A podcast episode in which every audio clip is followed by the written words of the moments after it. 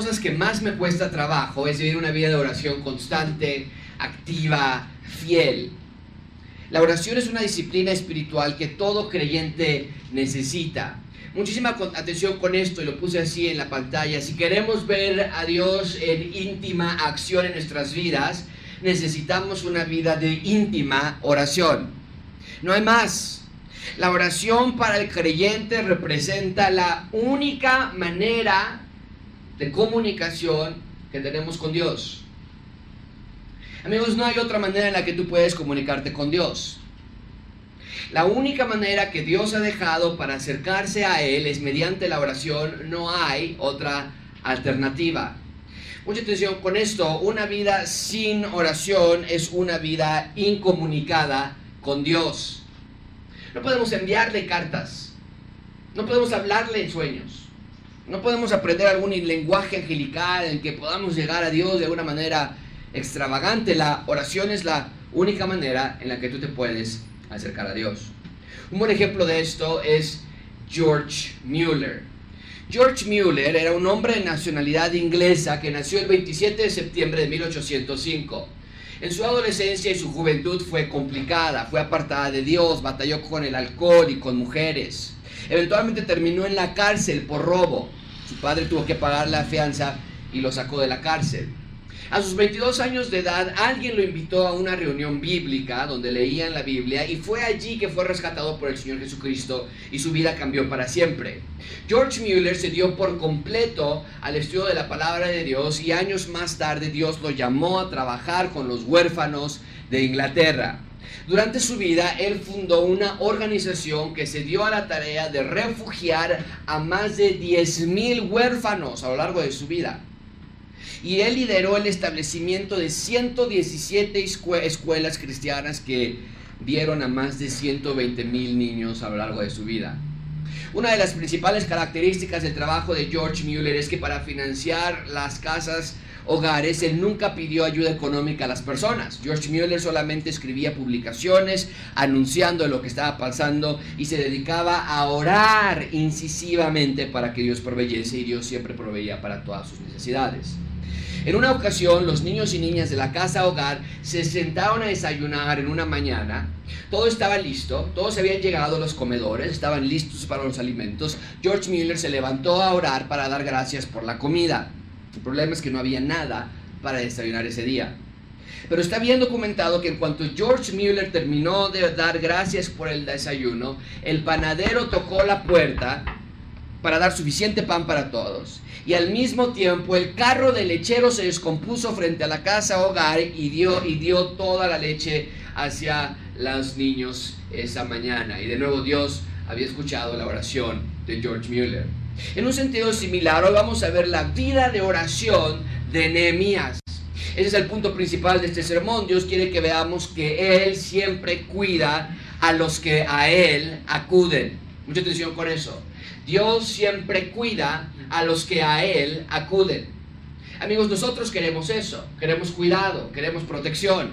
Como seres humanos reconocemos nuestras limitaciones. Las chicas buscan a un hombre que las proteja y que las cuida, que cuida a sus hijos también. Los hombres buscan empleos que protegen y que, que, los protejan y los provean. Los seres humanos buscamos vivir en países donde no haya crimen, que nos proteja la policía, que nos cuide los gobiernos. Y usamos instrumentos como seguros de vida y seguros médicos y seguros de auto por si algo nos ocurre que nos pueda pasar y protegernos de esa manera. En las noches pones candados a tu puerta pones seguros en tus automóviles, pones alarma en tu auto, en tu casa, alarmas vecinales, grupos de WhatsApp. Pero me temo que estamos desestimando el poder de la oración. De nuevo, Dios escucha y auxilia al que a Él se acerca.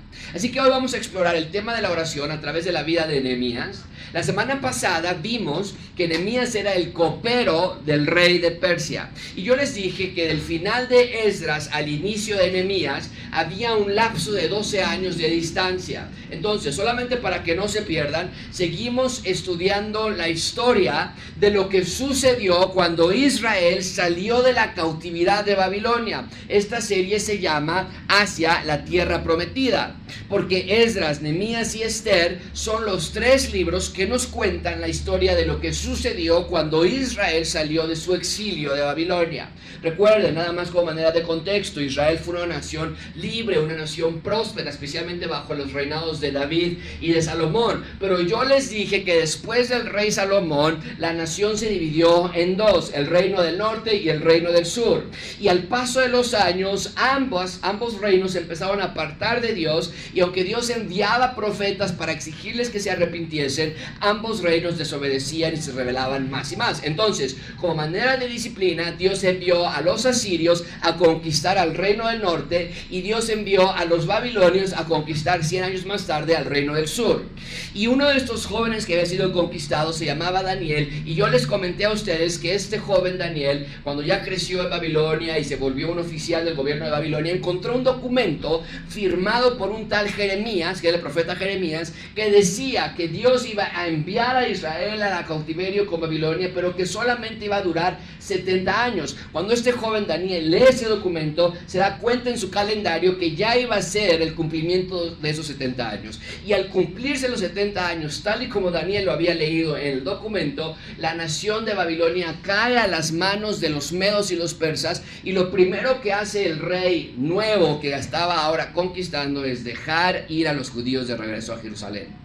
Entonces, como quiero, como manera de repaso, quiero que veas dónde estamos. Estos son los cuatro reyes que hemos estado estudiando o que habremos de estudiar al final de nuestra serie. Fueron los líderes, debajo de cada rey vemos los líderes que estamos estudiando que regresaron a Jerusalén a llevar algunos judíos. Los primeros que nosotros vimos fue a César, a Zorobabel, que fue bajo la administración del rey Ciro. Así abrimos con el Esdras capítulo 1. Ciro diciendo que podían regresar y vimos que en esa primera caravana llegaron cerca de 50 mil judíos. Después estudiamos al rey Darío y Esdras fue el líder que llevó a otra segunda caravana que dijimos que había entre 6 mil, tal vez más, menos por niños y mujeres que no estaban en, el, en las listas. Pero el punto es que llegamos a ese, a ese grupo de personas de la mano de Esdras. Y después yo les dije que nos íbamos a saltar a Azuero porque íbamos a llegar hasta Artajerjes, pero que vamos a regresar con Azuero cuando estudiemos el libro de Esther y que también hubo persecución y a punto a la nación ser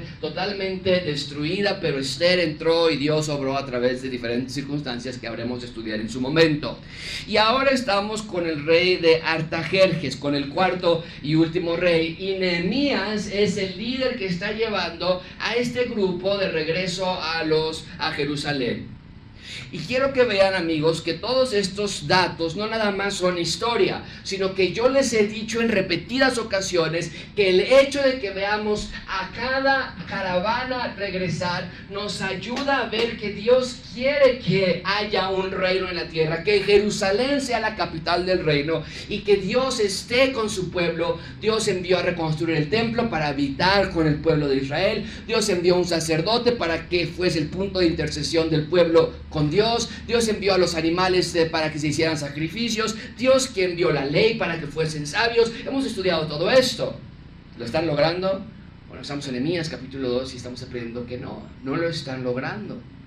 Pero aún en su fracaso, aprendemos que ellos nos están apuntando a la realidad de que Dios sí quiere instalar su reino en la tierra. Y que a pesar de que no lo pudo hacer con Sesbazar, Zorobabel, Esdras, Estero, lo habrá de haber hecho con el Señor Jesucristo.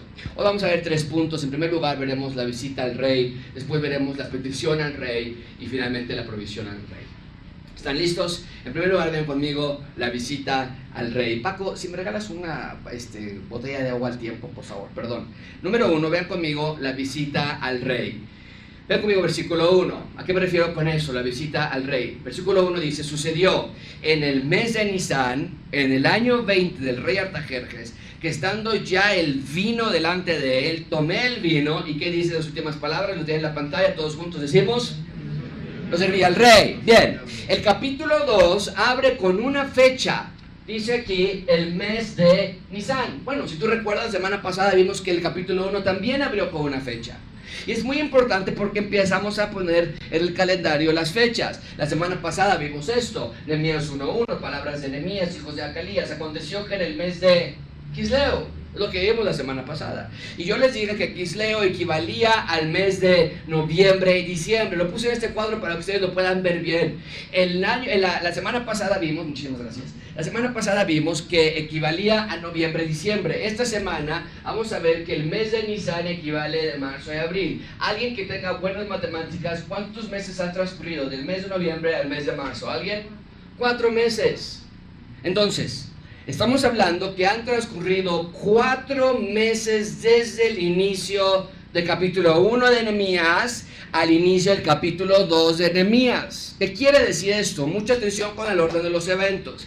Nemías en el capítulo 1 recibe a su hermano de sangre, les dije yo que yo creía que era su hermano de sangre, junto con otros varones que le dicen, Nemías las cosas están muy mal, las personas están en gran mal, afrenta, las murallas están derribadas y las puertas están quemadas. Y recuerden que cuando Nemías escucha esto se entristece grandemente, ¿lo recuerdan? Está en la pantalla, Nemías 4, 1, 4. Cuando oí estas palabras, me senté, lloré, hice duelo por algunos días y ¿qué dice aquí? Lo tengo subrayado. Ayuné y oré. Mucha atención con eso. El texto que estudiamos la semana pasada nos dice que la reacción de Nehemías ante las malas noticias fue de orar y ayunar. Y nos dice el texto por algunos días. ¿Recuerdan cómo terminó el capítulo 1 la semana pasada? En caso de que lo hayan olvidado, lo pongo en la pantalla. Nos dice, Nehemías, te ruego Jehová esté ahora atento a la oración de tu siervo la oración de tus siervos, quienes desean fervientemente.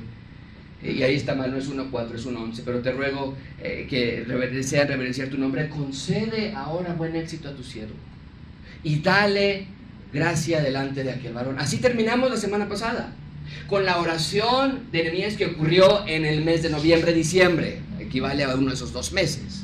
Y hoy abre el texto diciéndonos que lo que estamos por estudiar ocurre cuatro meses después. Entonces, ¿qué es lo que vemos? Mucha atención con esto, lo puse así. Nehemías pasó cuatro meses en intensa oración antes de actuar.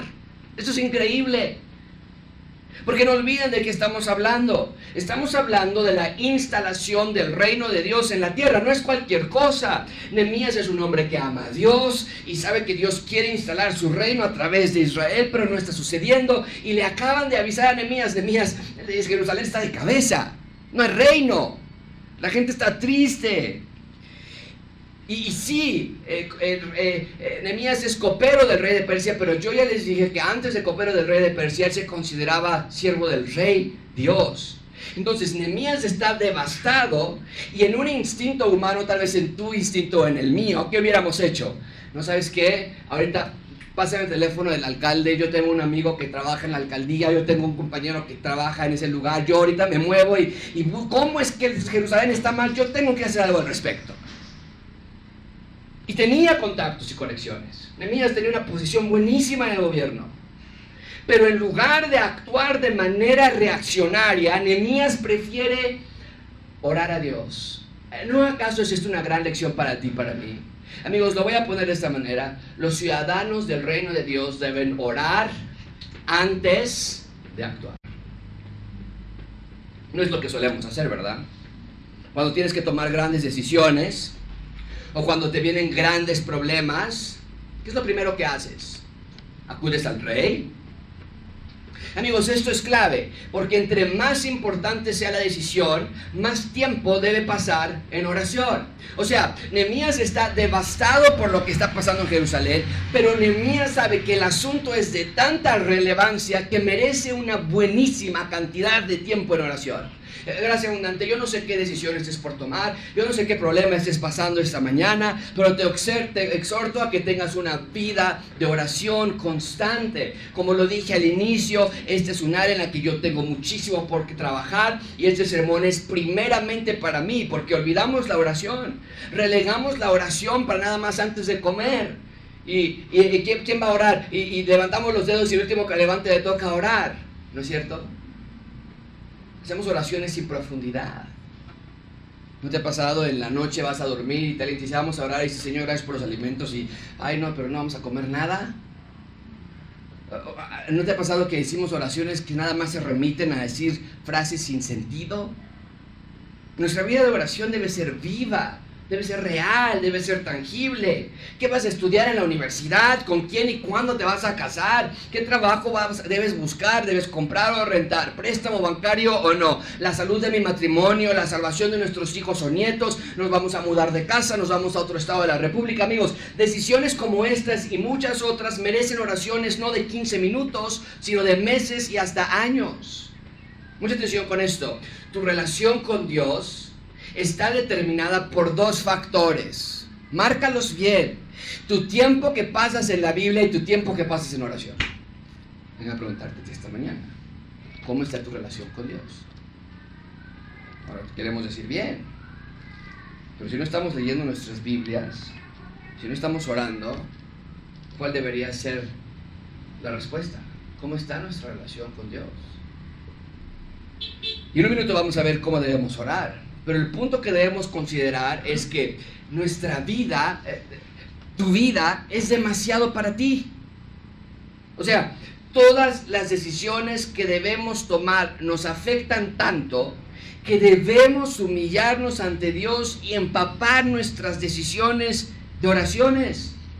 Mucha atención amigos, no orar es considerar a Dios como una ayuda inferior. Ah, no lo vemos así. Espero que no lo digas así. Pero eso es lo que estamos diciendo en realidad. ¿Orar? No, por favor. Eso ni ayuda. No, aquí el, que, el que único que se puede ayudar es uno mismo, decimos. No creemos en el poder de la oración. No creemos que sea efectivo. No creemos que tenga sentido. Pero en este texto vamos a ver que no es así. Entonces, de nuevo, vean conmigo versículo 1. El versículo 1 nos dice, eh, sucedió en el mes Nisan, es decir, cuatro meses después de intensa oración, de intenso ayuno, de estar pidiendo a Dios por cuatro meses, que estando ya el vino delante de él, tomé el vino y lo serví al rey. Entonces tenemos a Nehemías cumpliendo su labor normal, él es el copero del rey, se tiene que asegurar que nada de la comida del rey esté envenenada, que esté en óptimas condiciones. Y Nehemías, en este día en particular, se encuentra extremadamente triste por la situación de Jerusalén. Si tienes tus notas allí en tu Biblia inductiva o en tus notas, apunta esto. Este día él se encontraba particularmente triste. Y ya han pasado cuatro meses desde que se enteró de las noticias y en este día en particular, sin embargo, está él con una pesadumbre extraordinaria, más de lo común. ¿Qué pasa entonces? Vean conmigo versículo 1. Y como yo no había, ese es el resto versículo 1, y como yo no había estado antes triste en su presencia, me dijo el rey, ¿por qué estás triste tu rostro? Pues no estás enfermo. No es esto, sino quebranto de corazón entonces temí en gran manera. Bien, mucha atención, porque no quiero que se vayan a confundir. Nemías está en la, presencia del rey, entra con su mesa, entra con su servicio de siempre, con sus copas, con el vino del rey, pero la apariencia de Nehemías no es la de siempre. Tal vez está demacrado, no nos dice el texto cómo es que el rey se da cuenta, tal vez está sin energía, tal vez entra en luto, pero durante estos cuatro meses, Nemías ha estado orando, ha estado orando, llevando sus labores normalmente, pero la carga por el reino de Dios en Jerusalén es tanto que este día colapsa, por decirlo de alguna manera. Ya no puede más, se rinde, está tristísimo. Tal vez tiene lágrimas en su rostro cuando no sabemos por qué lo nota triste. Y tal es el colapso que el rey le dice, oye, ¿qué tienes, Nemías? ¿Qué te pasa? E incluso el rey dice, no estás enfermo, no te cayeron mal las gorditas de anoche, no fue eso. Algo traes en tu corazón. Tienes quebranto de corazón, dice el texto. Y vean lo que dice el final del versículo 2. Entonces, cuando el rey le hace esta pregunta, dice, entonces temí ¿cómo? Esto es lo que nosotros conocemos como un ataque de pánico. Un ataque de ansiedad. ¿Te ha pasado? Dolor en el pecho, falta la respiración. La frase, siento que voy a morir. Es lo que está pasando a Nehemías. Temió en gran manera. ¿Por qué? ¿Por qué, ¿Por qué, tembló en gran manera? ¿Por qué temió en gran manera? ¿Por qué se puso a temblar? ¿Por qué se empezó a sudar cuando el rey le dice, ¿qué tienes? Te voy a decir por qué. Porque el culpable de que las puertas estén quemadas y los muros derribados y su gente esté en gran afrenta, es su jefe. Es el mismo Artajerjes. En otras palabras, cuando el rey le dice, oye, Nemías, platícame, ¿cuál es el problema? Nemías tendría que haberle explicado que la tristeza se debía a lo que el rey mismo había permitido que sucediera en su ciudad, Jerusalén. Y acudir al, al, rey del imperio más poderoso de ese entonces y decirle, es tu culpa, es muy riesgoso. No era sencillo. ¿Cómo le digo eso? Se va a enojar. El rey pudo haber eh, levantado en furia y decir, ¿me estás acusando a mí de tu tristeza? Tú eres mi empleado, ¿saben qué? Manden a, a, a todavía instigar más a Jerusalén. Manden a destruir todavía más a Jerusalén para que se le quite a él y que aprenda a ser un servidor leal a mí. O pudo haberlo matado, o pudo haberlo torturado o encarcelado. Ahora, ¿cómo puedo yo decir que la culpa de las puertas quemadas y los muros derribados era de Artajerjes? Muy fácil, ya lo habíamos visto tú y yo. En Esdras capítulo 4, recuerden ustedes que Esdras se adelantó en su tiempo. En Esdras capítulo 4 estudiamos ya, si tienes tus Biblias inductivas podrías regresar a ese, capa, a ese pasaje. Pero en Esdras capítulo 4 nos dijo Esdras, no hombre, Israel siempre estuvo en dificultad con Ciro y nos platicó unos ejemplos, con Darío y nos platicó unos ejemplos, con Azuero y con Artajerjes y nos dio un ejemplo en Esdras 4. Y en Esdras 4 eso es lo que nos dijo desde ese entonces. En el días de quién? Está la pantalla. ¿En días de quién? Escribieron Bislam, Mitrídates, Tabé y los demás compañeros suyos a Artajerjes, rey de Persia. Entonces, cuando se le leyó la carta al rey de Persia y fue leída delante de Rehum de Simsai, secretario y sus compañeros, ¿qué es lo que sucedió? Fueron por orden de Artajerjes apresuradamente a Jerusalén, a los judíos, y les hicieron cesar con poder y violencia. No tengo tiempo para ir con detalle, pero es lo que sucedió en Esdras capítulo 4. Unos hombres mentirosos fueron con Artajerjes, les dijeron, Artajerjes, los judíos están reconstruyendo la ciudad y están reconstruyendo las puertas y las murallas, se quieren rebelar contra ti. Bueno, es una mentira. Pero Artajerjes confía en esa información y dice, pues, pues ¿qué hacen aquí? Vayan y díganles que se tienen que detener. Y estos, ni tardos ni perezosos, van y queman las puertas y destruyen las murallas. Y después entonces Nemías se entera de eso. Y dice, mi jefe lo ordenó. Mi jefe fue el que lo ordenó. Entonces, cuando Nemías se entera de esto, entra a la presencia del rey cuatro meses después y el rey inocentemente le pregunta a ¿qué tienes? ¿Por qué estás así de decaído? Y entonces Nemías teme en gran manera. ¿Cómo le dices a tu jefe por tu culpa? ¿Cómo le dices al rey? Bueno, Ahora, ¿te acuerdas que hace cuatro meses mandaste detener la obra y destruir? Pues ahora diles que ya no.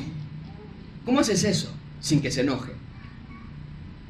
Wow, qué difícil posición en la que está Nemías. ¿Qué hace entonces Nemías? Ver en segundo lugar la petición al rey. La petición al rey. Y aquí hice un juego de palabras porque Nemías hace dos peticiones, una al rey y otra al rey, una con R mayúscula y otra con R minúscula. Venla conmigo, versículo 3 y dije al R minúscula, al rey, Señor, su majestad, usted viva para siempre. Pero, ¿cómo no va a estar triste mi rostro? Si la ciudad, la casa de los sepulcros de mis padres está desierta y sus puertas están quemadas. Lo primero que quiero que noten es la manera en la que comienza a hablar. Nehemías dice, para siempre viva el rey. Esto es una manera de mostrar reverencia, es una manera de mostrar respeto sumisión. O sea, Nehemías está diciendo, rey, no vayas a pensar que me estoy sublevando con lo que te estoy a punto de decir, no te quiero faltar al respeto. Nehemías está refrendando su lealtad al rey. Y una vez que hace eso, Nehemías ahora explica, rey, pero que me estás preguntando, la razón por la que estoy triste es porque la ciudad de mis padres está destruida, hay dolor, hay frustración, hay destrucción, hay afrenta, ese es el punto. En otras palabras, ¿cómo puedo aparentar que no pasa nada cuando yo estoy en opulencia, yo estoy en riquezas, estoy en una buena posición, pero mis hermanos en Jerusalén están sufriendo? Es lo que está diciendo Nehemías. Y quiero que vean algo muy importante, no sé si lo notaron para ser una persona que está en gran temor, no suena para nada como una persona temerosa. No sé si lo puedes ver. Te dice, para siempre viva el rey, cómo no estará triste mi rostro cuando la ciudad, casa de los sepulcros de mi padre está desierta. Vaya, habla con tanta elocuencia. No, no sé si te ha pasado a ti, que te pones nervioso y empiezas a tartamudear. Y empiezas a, repetir palabras. Y empiezas a sudar. Y, y empiezas a temblar pero nos acaba de decir que está en un terror enorme, en un ataque de pánico, pero cuando lo vemos hablar no suena como alguien que está en un ataque de pánico, suena seguro de sí mismo, suena elocuente, fluido, congruente. ¿Por qué? Muy sencillo porque Nehemías había estado orando para este momento por cuatro meses de su vida. Nehemías acudió al pozo que emana ayuda y Nehemías ayunó y oró por cuatro meses para que cuando el momento se presentase, Nehemías pudiese saber cómo actuar. Y una vez que llegó el momento tan esperado, vemos algo fascinante. Vemos la naturaleza del hombre es tener gran temor, un ataque de pánico. Pero el contraste es, la naturaleza de la oración es dar elocuencia, poder, ayuda a la persona. Eso es increíble. Una vez que llega el momento tan esperado, vemos que esto sucede. La oración surte efecto. ¿Cómo podemos reconciliar que un hombre que tiene gran temor hable con tal elocuencia? Cuando el rey le dijo, Nemías, ¿qué tienes? Y Nemías empezó a sudar por el gran temor. Él no le dijo, Rey, permítame, déjame hacer unos ejercicios de respiración. Rey, espérame, tengo que ir con mi terapeuta, ahorita regreso. No. Nemías pudo descansar en el poder de la oración en su vida. ¿Por qué? Porque Dios ayuda aquellos a los que a Él acuden. Aquí amigos vemos la realidad del ser humano. Somos presas fáciles del temor, de la angustia, de la desesperación, Solo piensa en esto. Tienes que ser una buena madre, un buen padre, ejemplos para tus hijos, proveer para sus necesidades, ir a trabajar, pasar tiempo con tu familia, ser un adolescente que vive en integridad, un esposo que se guarda del mal, una esposa que se somete a su esposo, un esposo que se somete a Dios. Tienes que hacer iglesia en casa, tomar buenas decisiones, pasar la materia, graduarte de la universidad, conseguir un buen empleo, casarte con alguien que ame a Dios, amarlo, respetarlo, ser un ciudadano del reino de Dios. Amigos, eso es demasiado. Yo no puedo. No vas a poder. En cualquier momento vas a entrar en gran temor. Y vienen los problemas de la vida. Cuando hay infidelidades, cuando hay dificultades financieras, ah, toda nuestra estabilidad desaparece. Cuando alguien te dice, oye, tengo una mala noticia que darte, salieron tus estudios de sangre, algo raro por ahí. Y de pronto toda la alegría y toda la tranquilidad se esfuma. ¿Por qué? Porque no estuvimos orando para prepararnos para este día. No vas a poder.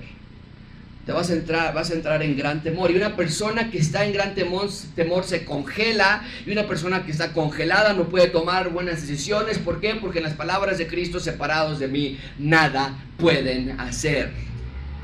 Entonces, como seres humanos no podemos evitar nuestra reacción natural ante las adversidades y las dificultades tendemos a temer. Si te dice, no encontramos a tu hija, ¿qué dices? Tu mente ya empieza a, pensar lo peor. Cuando hay un temblor y, no logras localizar a tu familia, te imaginas lo peor. Tu, tu corazón comienza a latir más rápidamente, realmente empiezas a sudar y empiezas a preocuparte.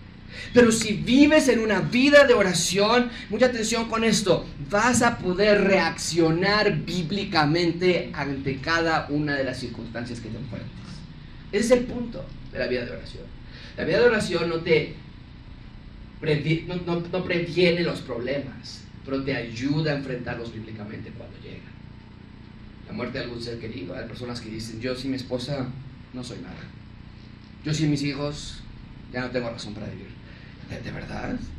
¿Así de frágil es tu vida? Así que no vivas espantado por todo lo que debes hacer, por todo lo que debes lograr, sino vive más bien una vida de oración para que Dios te ayude en todo lo que tienes que hacer y lograr. Bien, ¿cómo reacciona el rey ante lo que Nehemías le acaba de decir? Vean conmigo versículo 4. Me dijo el rey, ¿qué cosa pides? Y vean esto, entonces oré al Dios de los cielos. ¡Wow! El rey pudo haber reaccionado de muchísimas maneras, pero tranquilamente le hace una pregunta, Nehemías, ¿qué quieres? Nehemías, yo sé, estoy percibiendo que quieres algo. Era un cheque en blanco. ¿Qué haríamos tú y yo en esa situación? Aprovecho para ahorita meterle el préstamo de la casa. Aprovecho para decirle a los vecinos de arriba que ya no los aguanto.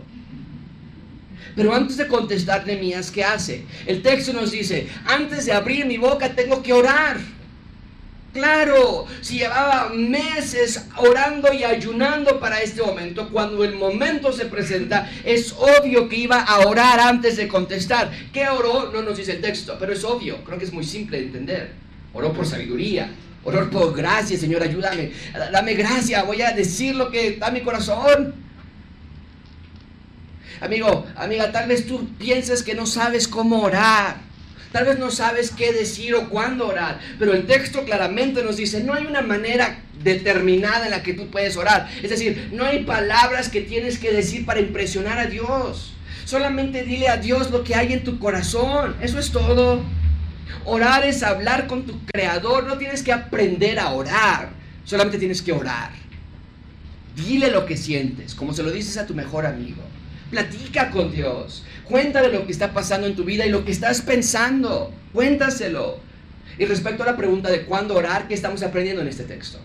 La respuesta es en cualquier momento. Antes, durante, después de tomar una decisión, ora. Es lo que Nehemías está haciendo, lanzar una última oración a Dios antes de contestar. Así hazlo tú, ora todo el tiempo, en el pecero, en cuando estás cocinando, a lavar los trastes, antes de dormir y antes de comenzar a trabajar. Eh, ¿No te ha pasado algo? te encuentras algún dinero, te dan alguna buena noticia. ¿No te ha pasado que dices, ya tengo que hablarle a mi papá para decirle esto que me pasó, está padrísimo? Tengo que hablar a mi comadre para comentarle esto que me acaba de decir mi mamá o lo que acabo de enterarme. ¿No te ha pasado algo así? Una muy buena noticia que tienes que hablar con alguien. ¿O, no te ha pasado que, que eh, tienes algún problema y te quieres desahogar con alguien y dices, fui con mi amiga, fui con... Y, y me hizo muy bien. ¿Y qué te dijo? Nada. Nada más me desahogué. Bueno, no más. No más. No tienes que esperar para que alguien te escuche. No tienes que esperar para que, para que alguien te, te escuche, que te puedas desahogar con esa persona. No, que Dios sea el primero al que le cuentas todo. Que Dios sea el primero al que le preguntas su opinión. Que Dios sea el primero en escucharte reír o llorar y que tu instinto sea siempre orar, orar, orar. En cualquier momento. Nuestro mejor ejemplo para esto, desde luego, es nuestro Rey, el Señor Jesucristo. Él oró por sus discípulos y por nosotros en Juan 17. Él oró antes de los alimentos, Él oró antes de elegir a sus discípulos, Él oró antes de ser crucificado y durante su crucifixión lanzó una última oración al cielo y recuerdas la oración que fue, Padre, perdónalos, porque no saben lo que hacen. La Biblia está llena de indicaciones y prescripciones acerca de orar. No apuntes todos estos, rápidamente vamos a atravesar la Biblia para que veas todo lo que Dios nos dice acerca de orar. Pablo le dice a los tesalonicenses, orad sin cesar. El autor de Hebreos da la orden, acércate al trono de la gracia para alcanzar Gesed, misericordia, y hallar gracia en el momento oportuno cuando lo necesitas. Siempre acércate a Dios y pide al Señor, ayúdame en mi matrimonio, ayúdame en mi escuela, ayúdame en mi vida, ayúdame en mi mente, para que cuando llegue el momento necesario tú estés listo para poder atravesar esa prueba. El Señor Jesucristo contó una parábola en Lucas 7, dice, pedid y se os dará, buscad y hallaréis, llamad y se abrirá.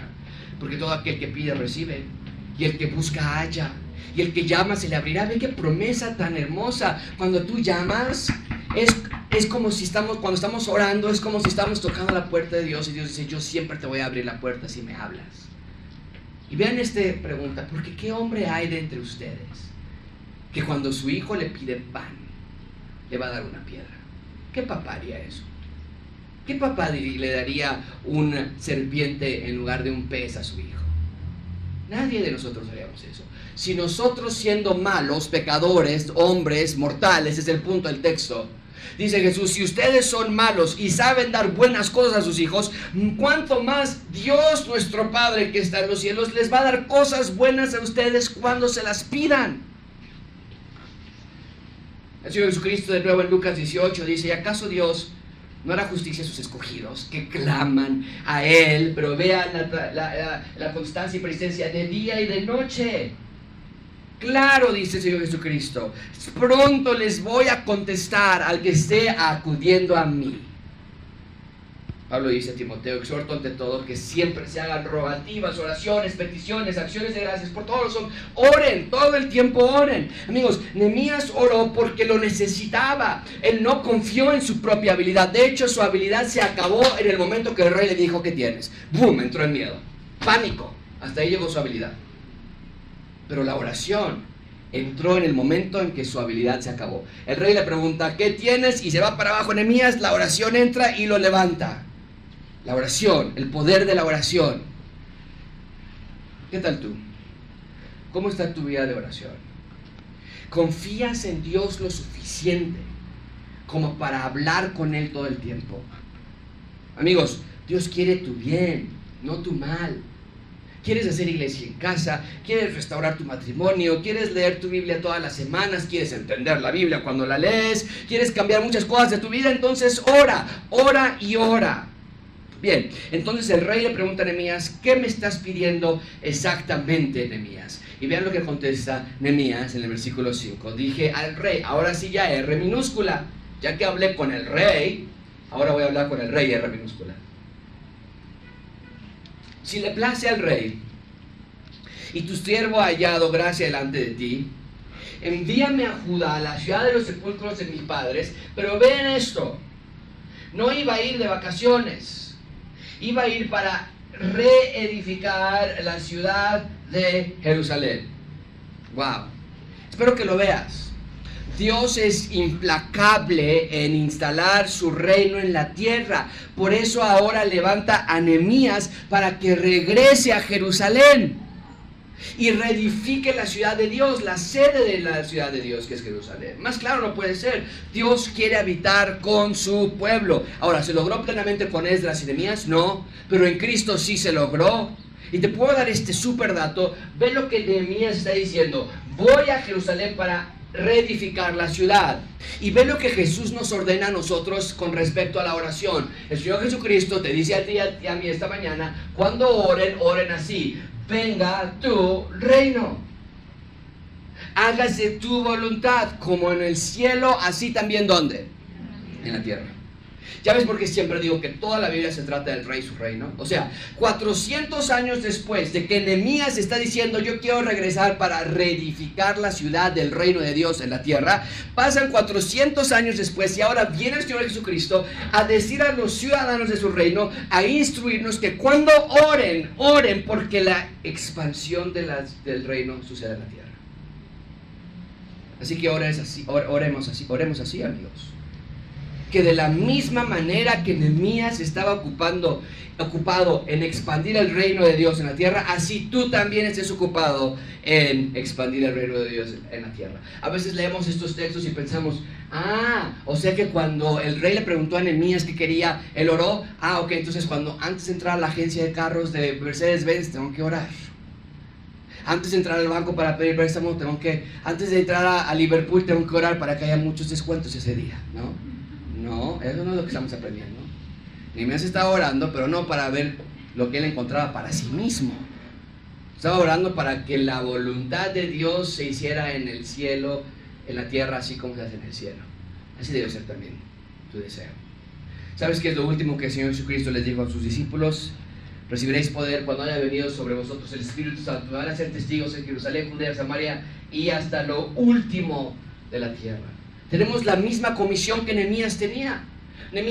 Dios levantó a Nehemías para regresar a Jerusalén y expandir el reino. Y Dios te ha rescatado a ti para que también expandas el reino en la tierra. Así que invita personas a la iglesia, gracia abundante.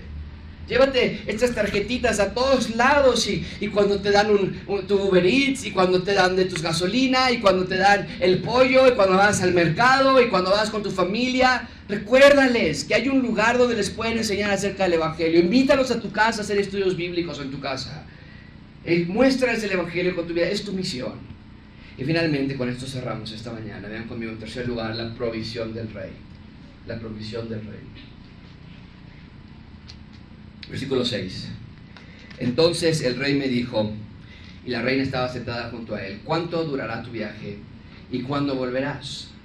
Y agradó al rey enviarme después que yo le señalé tiempo. Noten en primer lugar, por favor, la confianza que el rey le tiene a Nehemías.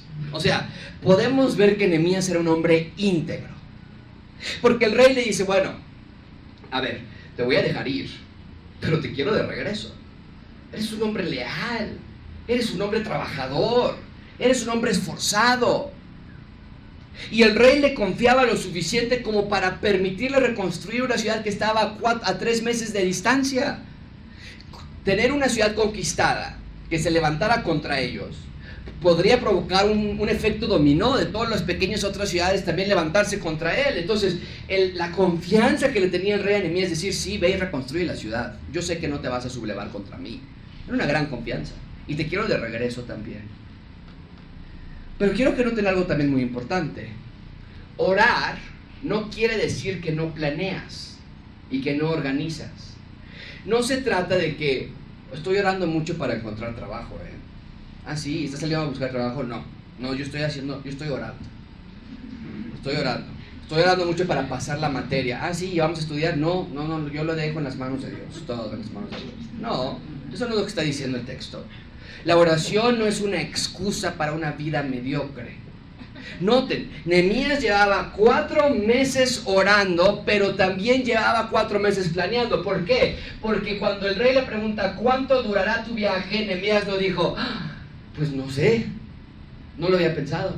Ah, no, Nemías le dice que le agradó al rey cuando yo le señalé tiempo. Nemías dice, ah, ¿quieres saber cuánto? Mira, aquí tengo mi lista, tengo ya todos los planes listos. Es más, no nada más había pensado en el tiempo que necesitaría, sino también en los recursos que habría de ocupar. Vean conmigo versículo 7. Además dije al rey, bueno, si le place al rey que se me den cartas para los gobernadores al otro lado del río, para que me franqueen el paso hasta que llegue a Judá, y carta para Asaf, guarda del bosque del rey, para que me dé madera para enmaderar las puertas del palacio de la casa y para el muro de la ciudad a la casa y la casa en que yo estaré. Hasta su propia casa estaba pensando él también.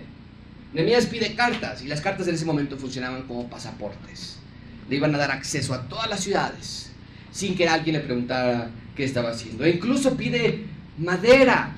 Y la madera en ese entonces era un recurso preciado y protegido por los emperadores, los reyes. ¿Por qué? Porque lo que hacían los reyes era restringir el acceso a las maderas de, de todas las ciudades que habían conquistado para que nadie pudiera fortificar sus ciudades.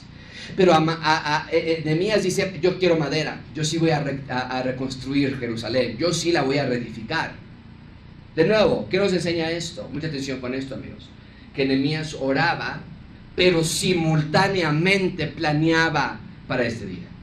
Es decir, Nehemías empezó a hacer lo que sí podía hacer. A ver, tengo que preguntar cuánto tiempo se tarda en construir una ciudad, cuánto material necesito, como cuánto tiempo tarda en hacerse los cimientos, como cuánto tiempo, o sea, empezó a planear todo eso, los recursos que iba a necesitar, la duración, los tiempos, eso sí podía hacer él. Y dejó en las manos lo que él no podía hacer. ¿Cómo voy a hacer que el rey me dé permiso? ¿Cómo voy a convencerlo? ¿Cómo voy a hacer que él no me mate? ¿Cómo voy a hacer que nos dé la madera? Eso ya no es mi problema. Pero yo voy a planear para ese momento. Y Dios va a hacer el resto. Vean lo que terminó el versículo, del versículo 8. Y me lo concedió el rey. Pero no fue gracias a la gracia de, de Nehemías no fue gracias a la bondad del rey Artajerjes, sino fue gracias a, la benéfica mano de mi Dios sobre mí. Amigos, una vida de oración, mucha atención con esto, una vida de oración es una vida de frutos. ¿Quieres ver frutos en tu vida? ¿Quieres ver la ayuda de Dios en tu vida? ¿Quieres ver cambios, transformación? ¿Quieres ver bendición de Dios en tu vida? Entonces vive una vida de obediencia a Dios y una vida de oración a, Él. Ahora, mucha atención con eso que acabo de decir, con esto cierro. La oración a Dios va acompañada de una vida de obediencia a Él.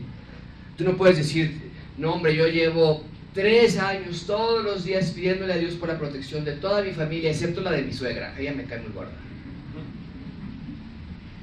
No, no puede existir eso. No puedes decir, yo oro todos los días por la paz del mundo, pero nunca leo la Biblia. No puedes decir eso. Un cristiano desobediente a Dios no querrá orar continuamente. ¿No es lo que pasó con Adán y Eva?